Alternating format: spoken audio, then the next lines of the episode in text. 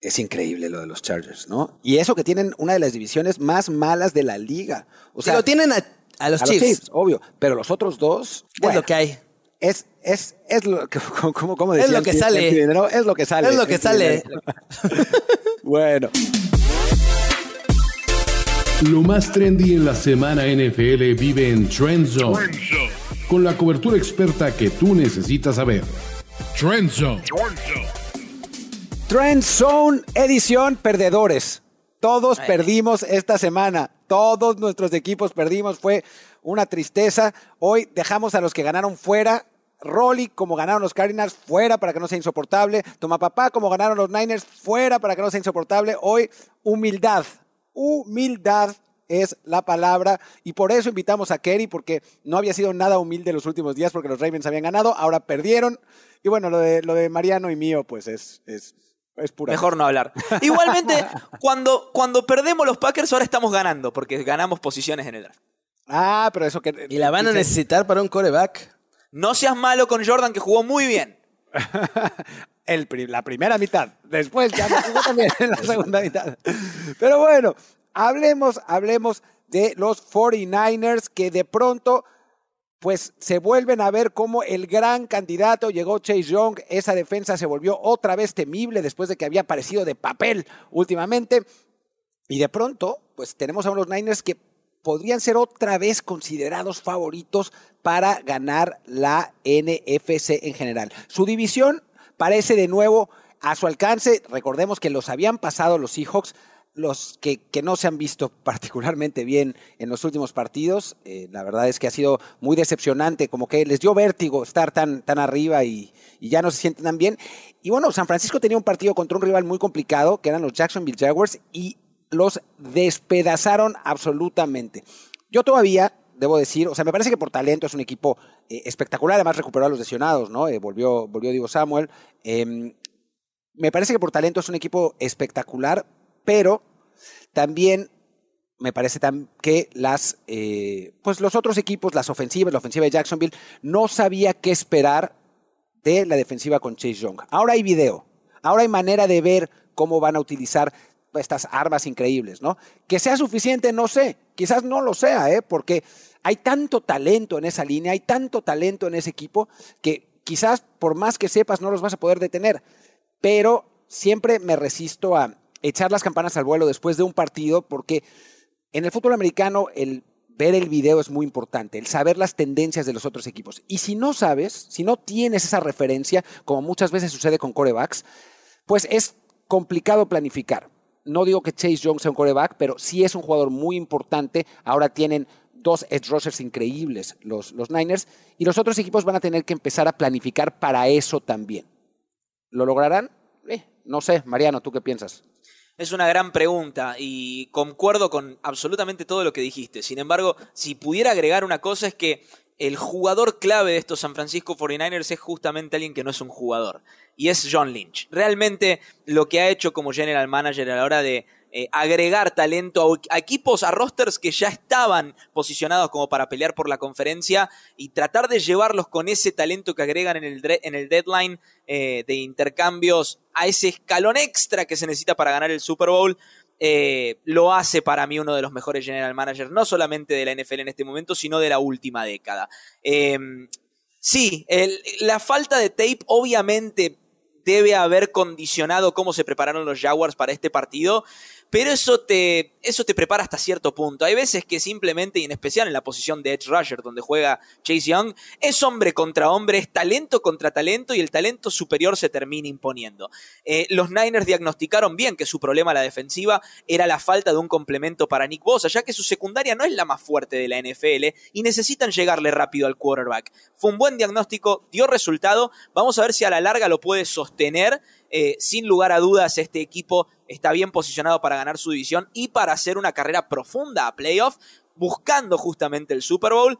Eh, pero lo cierto es que eh, San Francisco tiene un legado de tomar buenas decisiones dentro de la temporada en los últimos 10 años. Esto se debe justamente a lo que dije, un general manager como John Lynch, que diagnostica bien los problemas de- del plantel y los soluciona mejorándolos considerablemente. Eh, y ese legado obviamente nos deja pensar a nosotros que pueden llegar otra vez al partido de campeonato. Lo hicieron con equipos considerablemente peores desde la perspectiva de talento en el pasado, ¿por qué no volver a hacerlo ahora? Y hablando de legado, eso me lleva a otro tema que me gustaría preguntarle aquí a Kerry, porque vimos en Frankfurt quizás uno de los peores displays de fútbol americano de todos los tiempos. Esta semana a mí me, hizo mucha risa, me dio mucha risa lo que tuiteó Martín eh, viendo el partido. 15 años atrás estábamos viendo duelos entre Tom Brady y Peyton Manning, entre los Patriots y los Colts. ¿Cómo llegamos a esto? En, partidos en que los Colts y los, y los Patriots nos daban ganas de arrancarnos los ojos con una cuchara. Em, los Patriots simplemente parecen no haber encontrado el rumbo en esta temporada. Belichick empieza a ver cómo su ciclo tiene olor a terminado y los rumores empiezan a, aparentar que se va a terminar yendo esta temporada. Kerry, mi pregunta es la siguiente. Después de lo que vimos en Frankfurt y tu análisis del partido, obviamente, eh, ¿se termina antes del final de la temporada el ciclo Belichick o tienen que esperar a que termine la temporada y recién ahí tomar una decisión los Patriots? Yo creo que va a ser hasta el final de la temporada. No me parece que vayan a dejar, ya sea la forma en la que lo quieran comunicar, si es que lo despiden, si es que es de común acuerdo, si es que cualquier cosa. No creo que vayan a sacar a Bill Belichick esta aquí a la mitad de la temporada. Al que sí van a sacar ya me quedó bastante claro después de la horrible intercepción del cuarto cuarto que hizo ayer, es a Mac Jones. Se tardaron, pero justo después de que lo sacan, vimos por qué lo sacan. Y es que lo que pasó ahí fue una cosa horrible, porque después viene Bailey Zappi y Bailey Zappi hace el bot fumble de los Patriots. el engaño de Spike que solamente engañó a sus receptores y a la línea y a la línea defensiva de los Colts, hay que decirlo. Pero la secundaria estaba ahí al pendiente, manda un pase espantoso. Lo de los Patriots es vergonzoso a la ofensiva. Y es vergonzoso porque el general manager Bill Belichick está haciendo quedar horrible al entrenador Bill Belichick. Pésimos picks, pésimas decisiones. Pensaban que Mac Jones se iba a convertir en un nuevo Tom Brady. Es un tipo completamente distinto. No es coachable. No tiene nada bajo presión. Se rompe. Es un desastre, Mac Jones. Tuvo un año en el que parecía que había una lucecita de esperanza ahí. Pero esa lucecita ya se apagó y se apagó y se recontra apagó. Y bueno, creo que la época de Bill Belichick con los Patriots ya se acabó. Pero es un muerto andante porque hasta que no sea la semana 17 y el lunes después, veremos ese anuncio de que Bill Belichick es muy probablemente el nuevo coach de otra franquicia. Porque además tiene ahí un par de récords cerca, aunque ya tiene sus setenta y tantos años, pero me parece que va a querer ir por esos récords que tiene a la mano. Por ahí unos Chargers que están desesperados, Martín, Sí, podrían agarrar a Bill Belichick. Es lo que iba a decir. A ver, esto ya lo habíamos comentado en el show de Fantasy en vivo y, Kerry lo escuchó y, y lo, habíamos, lo habíamos platicado. A ver, Mariano, y te lo pregunto a ti porque no A ver. estás en la conversación. Tú eres los Patriots. Echar a Bill Belichick ahora significa perder a tu head coach, hacer un cambio a, mitad de temporada, una temporada que está perdida porque además el equipo no tiene talento, punto. Está Claro. claro, ¿no? Pero esperar a final de la temporada implica que quizá un equipo como los Chargers le hagan una oferta a tu head coach.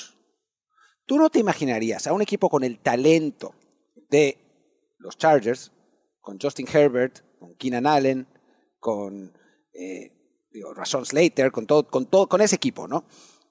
¿No te imaginas que, dirigidos por Bill Belichick, les arregle la defensa, se vuelvan contendientes y por fin terminen con la malaria de la franquicia? Bueno, quizás, quizás eh, Spanos, el dueño de los Chargers, lo piense. Y quizás Sí. quiera conseguir a Belichick. Y para conseguir a Belichick, si está bajo contrato, tiene que dar una, un pick del draft por lo menos. Sí. Entonces, tiene sentido, ¿no?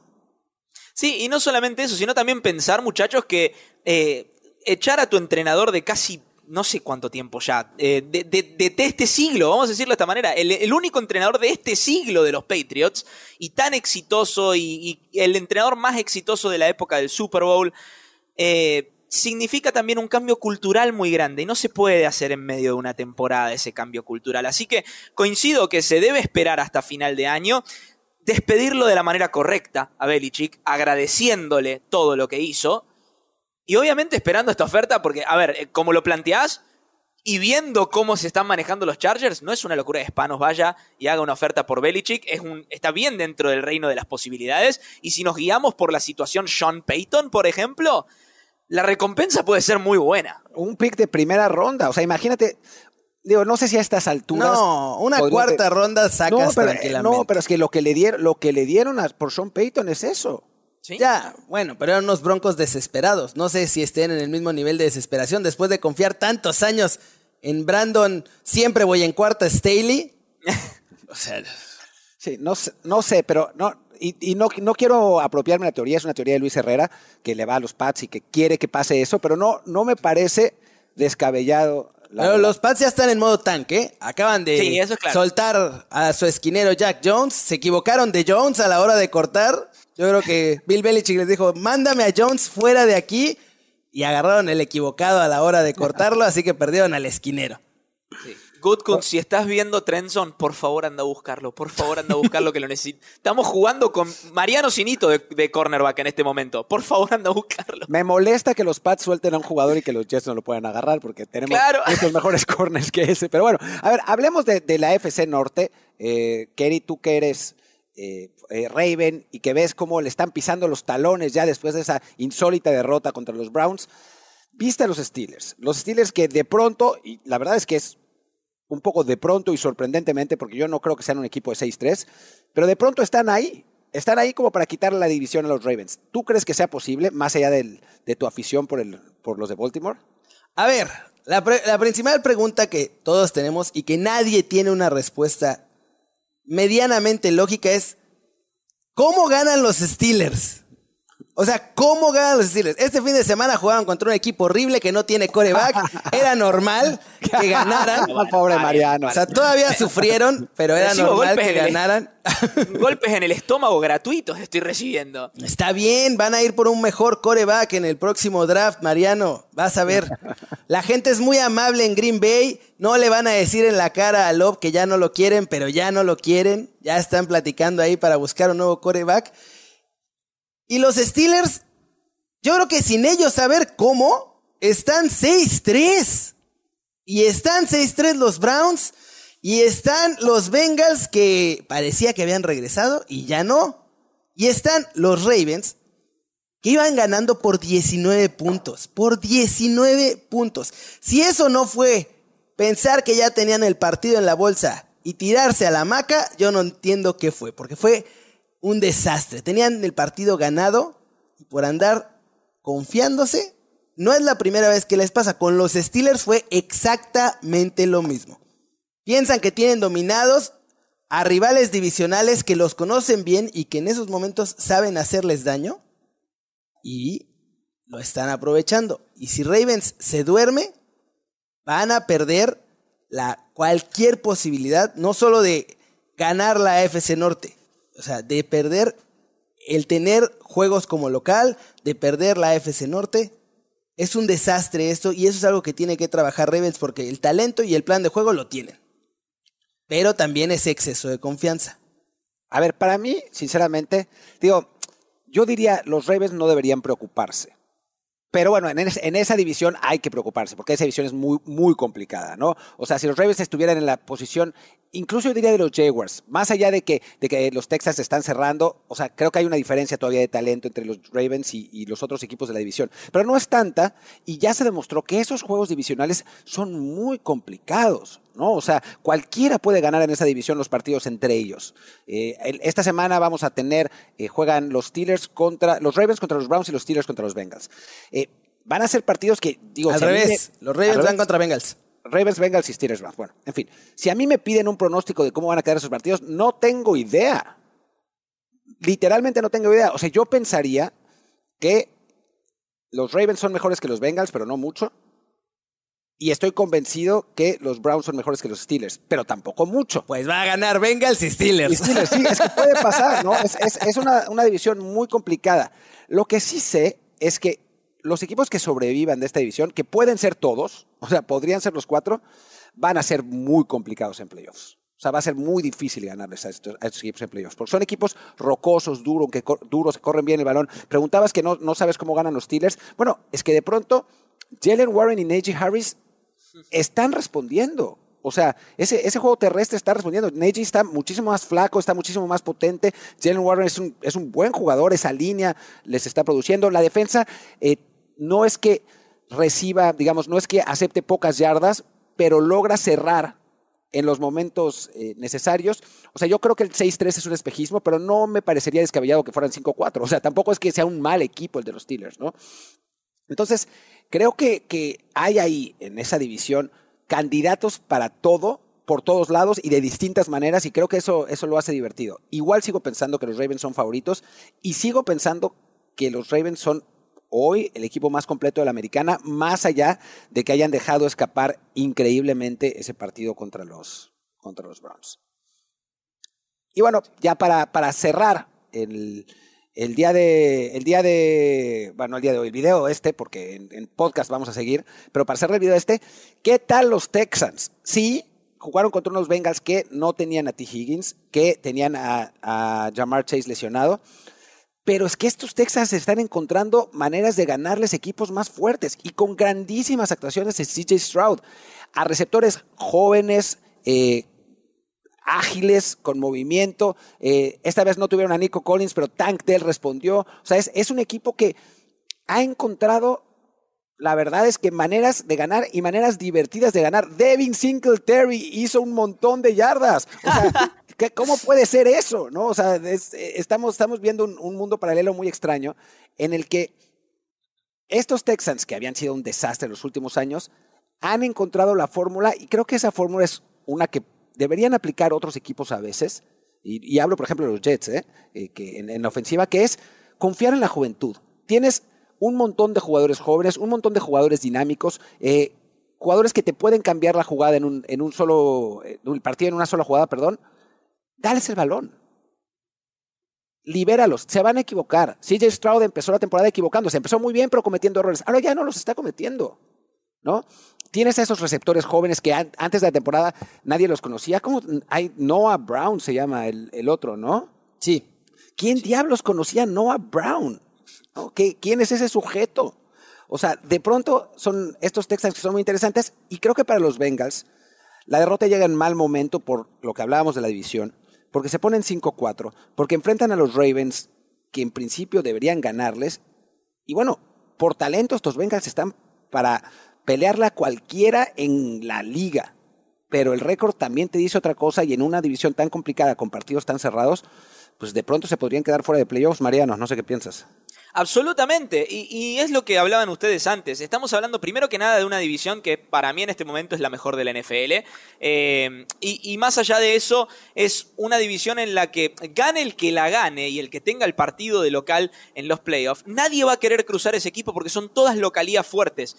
Con la excepción de los Bengals, que ya se han visto vulnerables en condición de local. Y lo vimos justamente este fin de semana contra CJ Stroud, a quien yo ya he apodado cariñosamente el ninja. Es un ninja, encuentra la forma para herir al rival y cuando menos te lo esperás, ¡pum! Jugada explosiva. Eh, Tank Dell es un robo directamente lo que cometieron los, los Texans en el draft. Eh, Tank Dell, un, gran hallazgo. Eh, bueno, para aquellos que seguimos el fútbol americano colegial, tan hallazgo no era porque sabíamos de sus cualidades, pero conseguirlo en el lugar donde lo consiguieron a Tank Dell eh, es realmente un, gran trabajo de scouting. Y estamos empezando a hablar, a ver, si hablamos de los Bengals como un equipo que dejó pasar una oportunidad para prenderse en la pelea nuevamente por, la, por el liderato de, de su división, tenemos que empezar a hablar ahora de los, de los Texans y de Houston en general, no solamente en cuanto a la ofensiva, sino también a lo que representa su defensiva y cómo se mantuvieron contra esta ofensiva de los Bengals, como el gran caballo negro de esta AFC. El gran caballo negro de esta AFC y otro equipo que podemos decir está en la etapa final de la reconstrucción. A ver, hay situaciones y situaciones en las que uno puede poner a su quarterback novato. Está la situación de Carolina, donde a Bryce Young, que ya de por sí tiene sus dificultades físicas para la NFL, se lo lanza a la boca del lobo y hacete hombre ahora, gana ahora si podés, y si no podés, vemos y drastearemos más adelante, aunque no tengamos pick de primera ronda. Y después está la situación de Houston, donde se lo trae a CJ Stroud, donde se le da armas, donde se le da un entrenador que le da no solamente el tiempo, sino la confianza, como decía antes Martín, de darle la pelota en los momentos cruciales y confiar en su talento. Un Demico Ryans que también lo ayuda desde la defensiva. Y eso es algo que Bryce Young, por ejemplo, no tiene en Carolina. Entonces está en la situación correcta. Houston está en la etapa final de su reconstrucción y creo que de aquí a los años que tiene de contrato novato CJ Stroud pueden armar un contendiente muy pero muy serio. Así que realmente me parece que estamos ante el caballo negro de la AFC y un CJ Stroud que ya está más que encaminado para ser el novato del año. Pero también puede ser mucho más que eso. Es un chico que puede ser mucho más que solamente el novato del año. Ya ha encontrado su quarterback franquicia Houston y por el otro lado, los Bengals tienen todo el talento del mundo, pero no son cohesivos. No son un equipo cohesivo y con garra en la FC Norte te pueden ganar a tu talento. Los, los Steelers son justamente el ejemplo de eso. Con garra compensan a veces el hecho de que no tienen el talento que tienen los Ravens o los Bengals. Así que va a ser muy interesante el resto de su temporada. Confío en Joe Burrow y creo que lo pueden dar vuelta a esta situación. Esta semana entrante será el partido bisagra para mí para esta temporada de los Bengals. La anomalía, lo extraordinario, lo raro, lo excéntrico y lo exuberante que rodea los campos de juego lo tenemos en historias de NFL para decir wow. Aquí escucharás relatos y anécdotas de los protagonistas de la liga que te sorprenderán, al estilo de Miguel Ángeles es y yo, Luis Obregón. Busca historias de NFL para decir wow todos los miércoles en tu plataforma de podcast favorita.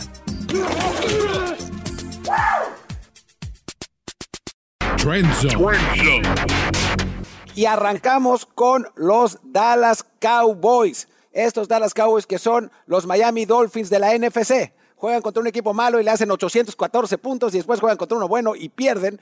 Eh, bueno, Dak Prescott se vio como la, la segunda venida de, de Roger Staubach, de, eh, digo, Troy eh, Aikman. De, de Troy Aikman. Eh, Staubach, estoy, estoy mal. Me van a matar, me van a matar los fans de, de Cowboys. Igualmente Staubach. Staubach fue un gran, fue un gran quarterback, Ro- Roger Staubach. Sí, lo fue, lo fue, lo fue, lo fue. También, sí. En realidad tampoco estuve tan mal, ¿no? O Claro. sea, sí. En fin, de Hubiera estado mal si decías Tony Romo. Sí, de Tony. Pero Tony Romo no era mal coreback. El problema es que en los playoffs se caía como Claro. Dak Prescott. es lo mismo que le está pasando a Dak Prescott. Pero bueno, en fin. Aficionados de Cowboys, díganos en los comentarios eh, qué coreback pasado les parece mejor en la historia de su franquicia, ya que estamos.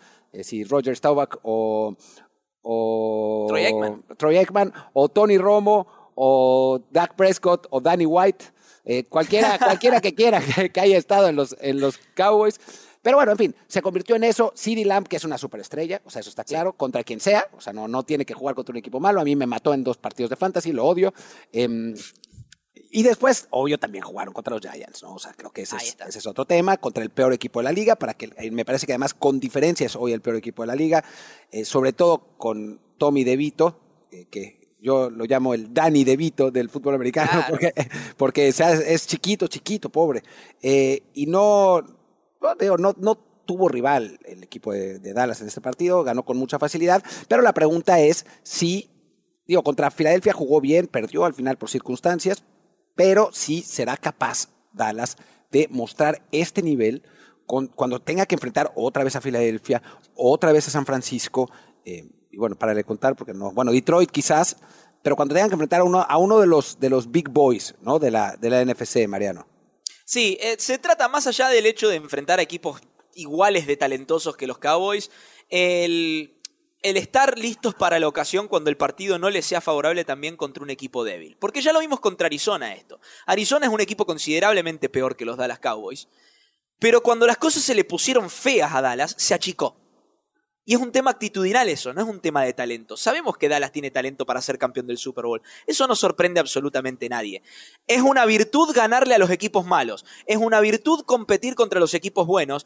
Pero lo que te marca como equipo candidato o no es cómo se responde ante las situaciones adversas. Y Dallas, en ese sentido, si bien contra, contra los Eagles en la semana anterior respondió, tiene un antecedente muy feo marcado contra Arizona. Cuando las cosas se le pusieron difíciles, se dobló a la mitad y se cayó Dallas. Así que eso es una buena interrogante, porque repito, desde la perspectiva de talento, este conjunto tiene absolutamente todo para ser campeón ahora mismo. Que tiene también, y lo vengo diciendo desde que asumió como entrenador de los Cowboys, tiene a Mike McCarthy. Y Mike McCarthy no es garantía. Justamente en los momentos difíciles de donde Mike McCarthy tiene su mayor cantidad de problemas y empieza a dudar de sí mismo y trata de hacer cosas que no van en cuanto al game plan. Realmente es un equipo difícil de predecir estos Cowboys, porque, a ver, eh, uno no se tiene que sorprender de que hagan 40 y algo de puntos en un partido. Pero realmente con los antecedentes que tiene es muy difícil apostar por ellos. Es muy difícil decir, ok, confío en que este es el año para Dallas finalmente. Que este es el año en el que superan ese obstáculo mental que tienen temporada tras temporada y que los hace quedarse cortos. Así que realmente en este momento no lo veo a Dallas como el candidato en la NFC, porque, repito, están los Niners que saben ganar, están los Eagles que ya demostraron que saben ganar. Si ellos pueden sostener este tipo de rendimientos el resto de la temporada, ahí yo creo que vamos a estar hablando de cosa seria. Eh, cosa seria parece ser también, muchachos, y esto me duele decirlo, porque yo disfruto de la tortura histórica llamada ser fan de, de los Minnesota Vikings cuando los veo sufrir, y les pido perdón a todos nuestros seguidores de los Vikings, como fan de los Packers se lo digo, eh, pero me duele mucho ver que encontraron en Josh Dobbs el líder que les estaba faltando. No digo que Kirk Cousins no lo sea, porque lo es. Pero Josh Dobbs tiene ese no sé qué, esa sensación Gino Smith de la temporada pasada que acaba de revitalizar a los, a los Vikings los revitalizó por completo. Sí, obviamente influye que Derek Carr no haya estado al 100. Sí influye que enfrentaron a los, a los Saints, que de local son una cosa y de visitante son otra. Pero estos Vikings están encontrando la forma de ganar. Están encontrando la forma de mantenerse vivos. Y en una conferencia como la nacional, en la que la diferencia de talento con la AFC es muy grande y que los equipos por ahí que están oscilando en el, en el, en el tener récord ganador y perdedor se están metiendo a playoff, le está consiguiendo victorias cruciales. Así que, ¿qué, hacemos de estos Vikings, Kerry? ¿Qué hacemos de estos Vikings y su ingeniero de cohetes, su, su el ingeniero de la NASA? Ahí está, el pastronauta.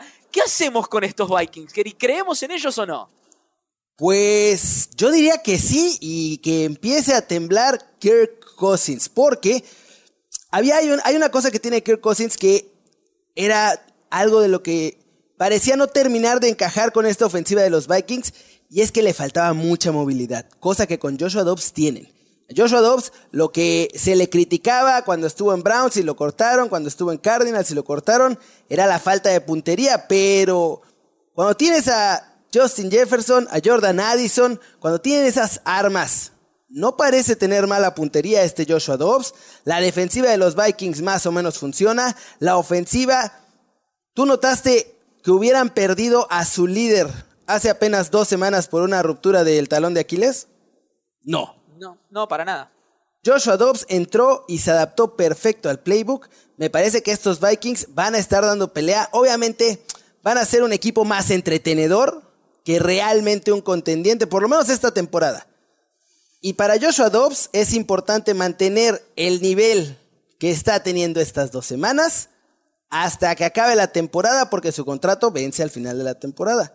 Si quiere ser el verdadero heredero de Kirk Cousins en Minnesota, tiene que mantener este nivel. Pero por lo que hemos visto, lo puede mantener.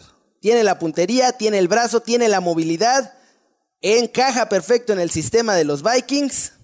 Y ojito que por ahí, si estábamos hablando de los Texans en la americana como un caballo negro, estos Vikings que la temporada pasada me parecían una mentira, que parecía verdad, ahora me parece que pueden ser una realidad que por ahí todavía creemos que son medio mentira, ¿eh? Vamos a ver, es un equipo, un equipo divertido, por lo pronto. Joshua Dobbs los ha hecho más divertidos. Kirk Cousins estaba jugando bien, ¿eh? O sea, la realidad es que está jugando bien. Es, es un poco eh, doloroso ver a Kirk Cousins así de lesionado. También está bueno que ver el talento florecer en, Minnesota y eso que Justin Jefferson todavía no está, ¿no? O sea, si cuando esté, uf, pero lo que hemos visto de Jordan Addison eh, ha sido muy bueno, TJ Hawkinson, es un equipo Que la verdad es, es entretenido. Sí, no debe sorprendernos, muchachos, eh, desde la creación del Super Bowl, los- y si bien los Minnesota Vikings no tienen uno ganado, son la franquicia con mayor cantidad de partidos de temporada regular ganados. O sea, suelen tener equipos talentosos en Minnesota. Pero no pueden ganar. Ese es el problema. No ganan el importante, pero quiero decir, o Son sea, como los suelen 49ers. entretener. Claro, y, es- suelen y la entretener. razón es el coreback. Necesitas un coreback top para ganar el Super Bowl. A ver, no siempre, pero es la verdad es que Ayuda. ayuda muchísimo, ¿no? O sea, siempre te van a dar el ejemplo de Trent Gilfer, ¿no? Y, o sea, pero... A ver, hay- hay outliers, pero en la norma general, o sea, o sea, es preferible un Manning como llegó con Broncos que un Trent Dilfer toda la vida. Es que si uno piensa, por ejemplo, en los Vikings, ¿quién es el mejor, su mejor coreback de todos los tiempos? ¿Frank Tarkenton? Mm, y sí, Frank Tarkenton y la mejor versión de Dante Culpepper que No, se sí. Pero Eh, y tam- también vimos el, el- el renacer de Brett Favre allí, pero... Claro. Sí, pero, ya era de salida. Sí, sí. Sí, o sea, claro. nunca han tenido un coreback así de la gran élite, ¿no? No, obvio. O sea, eh, y eso, pues, obviamente les, les ha afectado. Cuando los Niners lo tuvieron, los tuvieron, pues ganaron un montón de de- Claro de que Super sí. Bowls. Claro, y ahora que no los han tenido, así tengan todas las piezas alrededor, yo los veo No va. al límite. Yo no y sé. eso, eso te tiene que dar buenas ilusiones a vos, Martín, con la vuelta de Rodgers en diciembre. Bueno, a ver si vuelve y a ver si los Jets tienen un, un récord razonable en diciembre. Pero bueno, en fin, hablamos del Playoff Picture donde los Jets ya se desaparecieron. Eh, veamos los equipos que están ahora dominando, que son los Chiefs ya mantienen el primer lugar en solitario, ya no están empatados con los Ravens. Los Ravens siguen segundos porque siguen ganando su división por el momento. Los Jaguars por el momento mantienen el primer lugar y los Dolphins que... eh, pues pase lo que pase, esto estamos grabándolo el lunes y todavía no se ha jugado el Bills eh, Broncos, pero pase lo que pase, seguirán siendo eh, líderes de división. Y después los Steelers y los Browns están ahí y del otro lado, bueno, y el último que cierra son los Texans, que Sí, ya sí. superaron a los Bengals. Y, Justo por ganarles.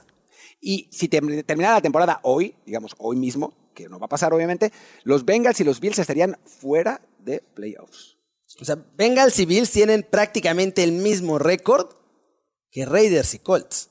O sea, eso te debería decir cómo está la cosa. Es una absoluta carnicería la americana este año. Es una carnicería, es, es una absoluta locura y lo vemos, ah, eh, si vemos de, en esta misma pantalla que, que- que nos están mostrando ahora, si vemos el otro lado, los récords que tienen los equipos de la Nacional, ¿no?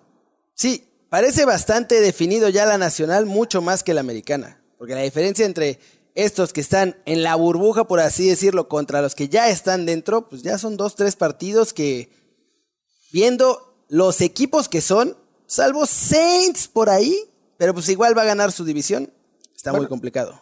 No sé si vaya a ganar su división porque son malos y todos los demás son malos, ¿no? O sea, Bueno, sí. At- Atlanta perdió con, con Arizona ahora, eh, Tampa Bay perdió, pues ya no me acuerdo ni siquiera con quién, pero perdió feo, ¿no? Sí, lo que tienen, lo que tienen quizás los Saints, lo que tienen quizás los Saints como ilusión es el hecho de que si ganan la división van a tener un partido de local y la localía de Nueva Orleans es una de las cinco más fuertes de la NFL. Entonces, no, los, los Bucks ganaron. Sorprender. Los Bucks ganaron. Sí, le ganaron a los Titans, perdón. Y ganaron eso, fácil, además. Sí, ganaron bien. Eh, bien. y Baker Mayfield, de paso, les, les aclaro, tiene bien el dedo pulgar, que había terminado con un problema en el pulgar. Ya lo revisaron hoy y está bien Baker Mayfield para el resto de la semana. Y Pero Carr sí, no. Claro, y Carr no. Si ganan los Saints su división, cuidado en playoffs porque son un equipo que tiene una localidad muy fuerte. No digo que vayan a hacer una carrera en playoffs, pero pueden ganar el partido divisional. Sí, y ya más para arriba están 49ers, Lions y Filadelfia. Y aquí la clave es que los Lions no pierdan un solo partido más. Porque Jared Goff está jugando increíble. Pero Jared Goff en cómo es uno. Y Jared Goff en el frío es otro. Y esa puede ser una diferencia importantísima. Pues vamos a ver. Eso ten- tendríamos que ver si este nuevo Jared Goff es distinto al viejo Jared Goff. Ser Parece que sí. Parece que sí. Eh, y bueno, vimos a los Lions. Es, es, es divertida la NFL, ¿no? Ya nos estamos acercando al final, pero es divertida la NFL, ¿no? Vimos a los Lions siendo despedazados por los Ravens, pero despedazados, horrible. Y después, ahora le ganaron con una gran, en un gran partido ofensivo a los, a los Chargers, mientras los Ravens, la defensiva maravillosa de los Ravens, fue y perdió en un shootout con los Browns. Y De con Watson. de- sí, además, de Sean Watson lesionado, porque ni siquiera estaba bien el último cuarto, fue un desastre. Pero ojo, los nuevos Lions ganaron gracias a una cuarta y dos que se jugaron con un minuto y 46 en el reloj, Martín. Por décadas hubieran hecho esa jugada y perdían el partido. De alguna manera. explicar- no les puedo explicar cuánto lo quiero a Dan Campbell. Lo Sí. quiero tanto. Qué hombre, qué tipazo. Y qué bueno que les esté yendo bien. Y también, a ver, tienen un montón de talento. Es que es un Sí, un montón de talento. No, no, no es solamente Campbell, que obvio, pero han drafteado bien finalmente. ¿Se acuerdan cuando siempre tenían la primera selección del draft, elegían un receptor y era un desastre? Sí. Sí. Sí.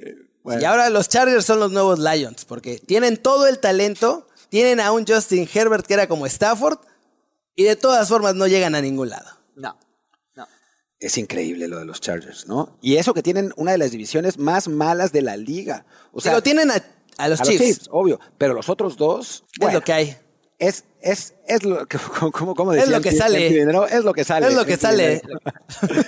Bueno, pues muchísimas gracias, muchas gracias a todos por acompañarnos. Gracias, Kerry Ruiz. Gracias, Mariano Sinito.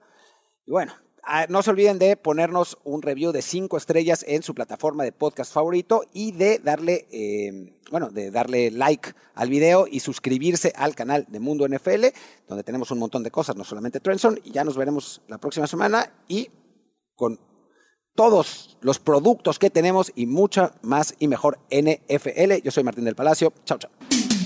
Esto fue Trend Zone. Talentos. Martín del Palacio. Carlos Mauricio Ramírez. Mauricio Ramírez, Rolando Cantú. Rolando Cantú, Y Mariano Sinito. Mariano Sinito, Producción. Kerin Ruiz. Ruiz, Productor asociado. Alejandro Cabrera. Alejandro Cabrera, Productores ejecutivos. Gerardo Chapa Chapa, y Luis Obregón. Luis Obregón, Voz en off y diseño de audio. Antonio Semper. Antonio Centeno. Un podcast de primero y diez para NFL. Zone.